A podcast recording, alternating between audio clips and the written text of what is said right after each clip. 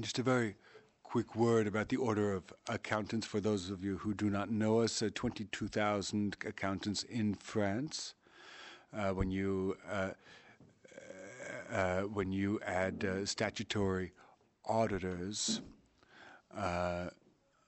who of course are very present in companies, and when I discovered the theme of uh, this conference, I naturally imagined the same title and the same theme uh, in a plenary meeting of the Order of Accountants. Now, I hear some of you laughing. Naturally, and unfortunately, I have my doubts that uh, it would be a, a, a successful topic.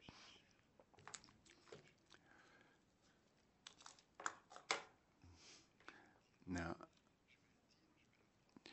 you uh, you know what your subject perhaps better than I do, but uh, we know that it is extremely misunderstood in our profession as accountants, as accountants, we should be uh, uh, conveying the message in of uh, research done in universities, in laboratories, but uh, managers and decision makers in the company uh, doesn't have time. He uh, he has very little time. Things have to go quickly. He has to make uh, decisions immediately, and he needs someone to to take care of that communication.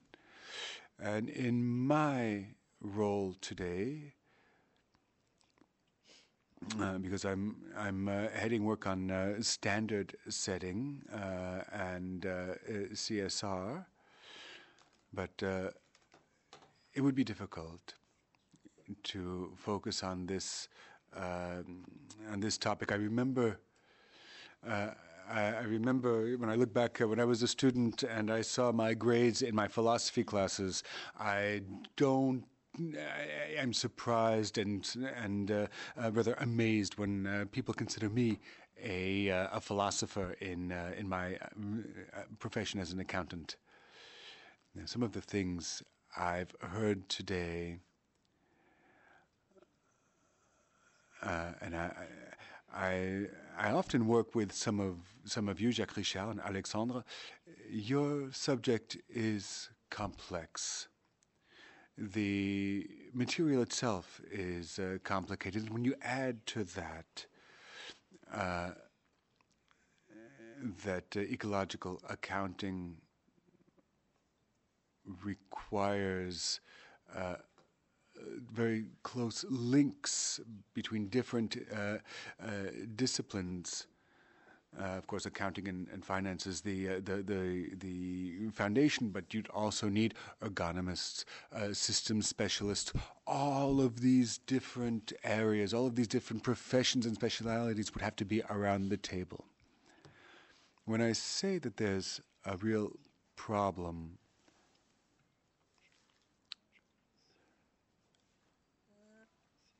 I'm starting to think that the problem is not the answer or the, the, the right accounting method. Listening to your presentations, I think we have the answer. I think we know how to transform accounting. We know how to incorporate uh, ecological issues in accounting. We know how to change factors and parameters. We know how to uh, to implement indicators. You know, an, an indicator is a, a, a, a, calculation, but it's also a consensus. You know, what orientation do you give to such and such an event, and uh, and how do you use this to make decisions? So that's not the hard part, and I understand this every day uh, in the, the order of uh, accountants. The problem is the is accepting change. That's the fundamental problem. since I've been, you know, looking at uh, at your subject at this work and trying to experiment with it in organizations, I think we have a problem adapting to change. I often see two different populations. You know, among accountants, there those who simply do not want to change. They're in their comfort zone. Uh, they're using uh, systems and methods that work. They, they, they figure, you know, as we say, if it's not broken, don't fix it. They don't necessarily realize uh, the situation, the emergency, the urgency of the ecological situation that we're talking about today. Uh, they, they, they don't want to change simply. So that's one type of uh, accountant, and at least uh, their position is clear.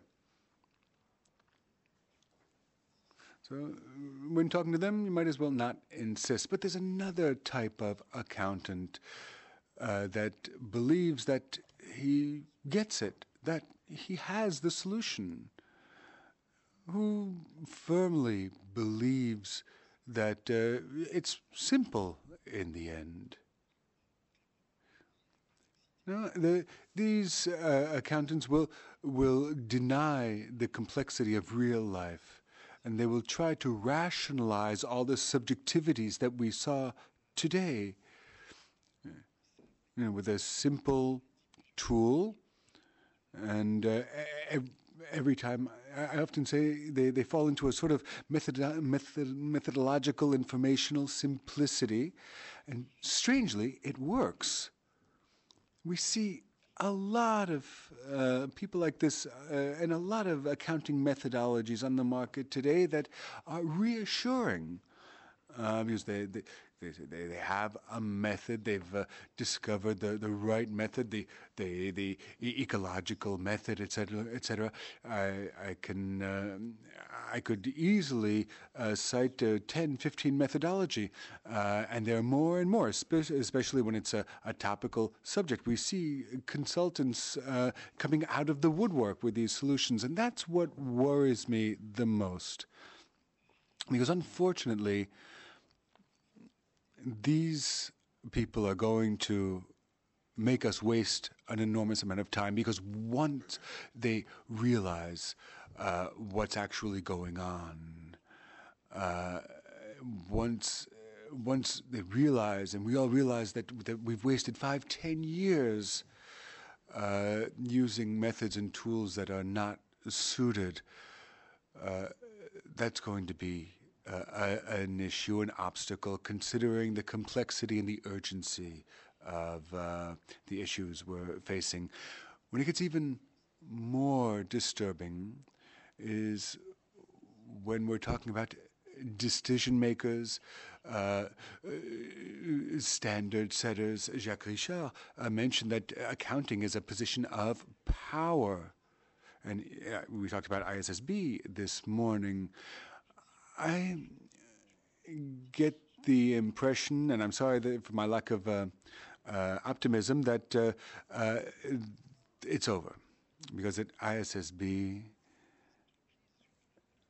companies, especially big companies, what are they waiting for? They're waiting for standard setters at the international level takes a position uh, because they they operate in worldwide environments, globalized environments. So ISSB is going to bring out its uh, simple single materiality, is going to uh, uh, say that uh, CSR. Uh,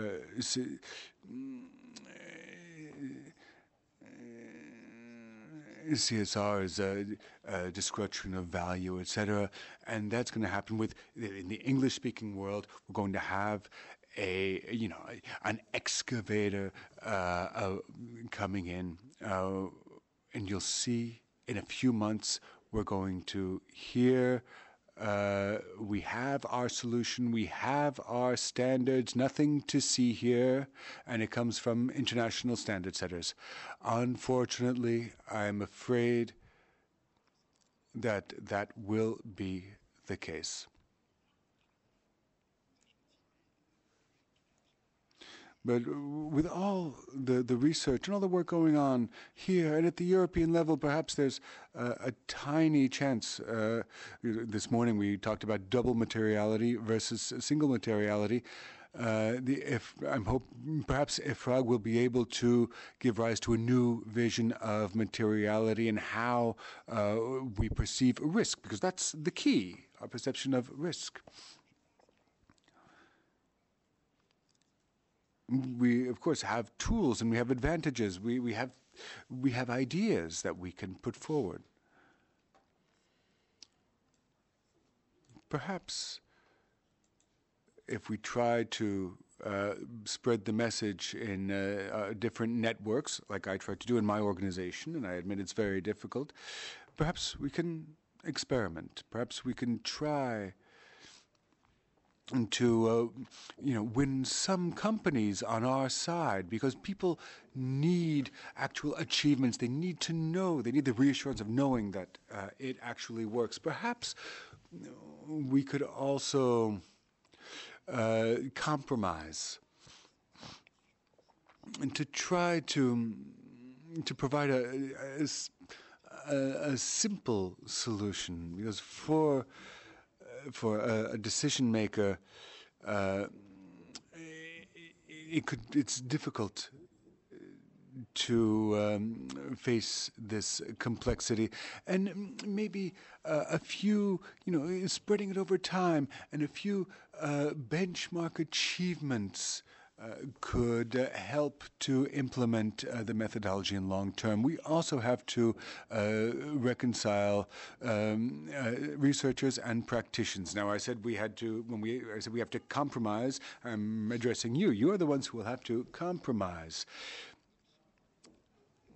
We want we, we tend to want to separate these two worlds, and that's uh, the the fault of uh, the the academic world. I've I've experienced this myself. I've tried several times uh, to, uh, to, to to welcome uh, doctoral students in my in my firm, and I see how difficult it is to, uh, to, to highlight uh, uh, the, the work of, uh, of practitioners at their full value. Uh, so these two worlds have to talk. They have to break down their barriers. I think we each have to take one step towards the other uh, and meet in the middle. That is uh, something that's uh, cruelly lacking today. And I'm criticizing my uh, my own organization uh, when you realize that the Order of Accountants does not have a single doctoral student in its ranks. If you know one, I would l- please give me his name. Uh, and uh, you know we hear yeah well that's the that's the uh, the accounting um, standards board etc but yeah but we we we hear, you know, we're, we're, listening to managers. Managers listen to us, and it's thanks to what we do and what we produce that the managers take decision and make decisions every day. And we do not have a single doctoral candidate in the organization. Now, I say this every day. It's a daily battle. Uh, I'll, I'll conclude with this. I think we have to try as hard as possible and I'm, I'm launching a call for everyone. We try to, to get within our own worlds, our own universes, we have to try to establish these links. And I've tried this, and I, I and uh, Alexandre uh, knows this. Uh, uh, you know, with Alexandre, I tried to bring in a, a doctoral student, it didn't work.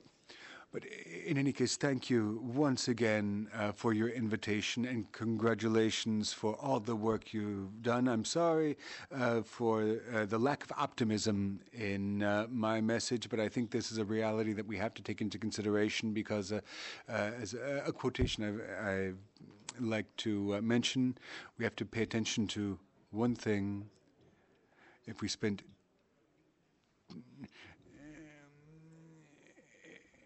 if we spend too much time looking at at uh, the map then we tend to lose territory. So we have to keep our ears to the reality on the ground. Thank you very much.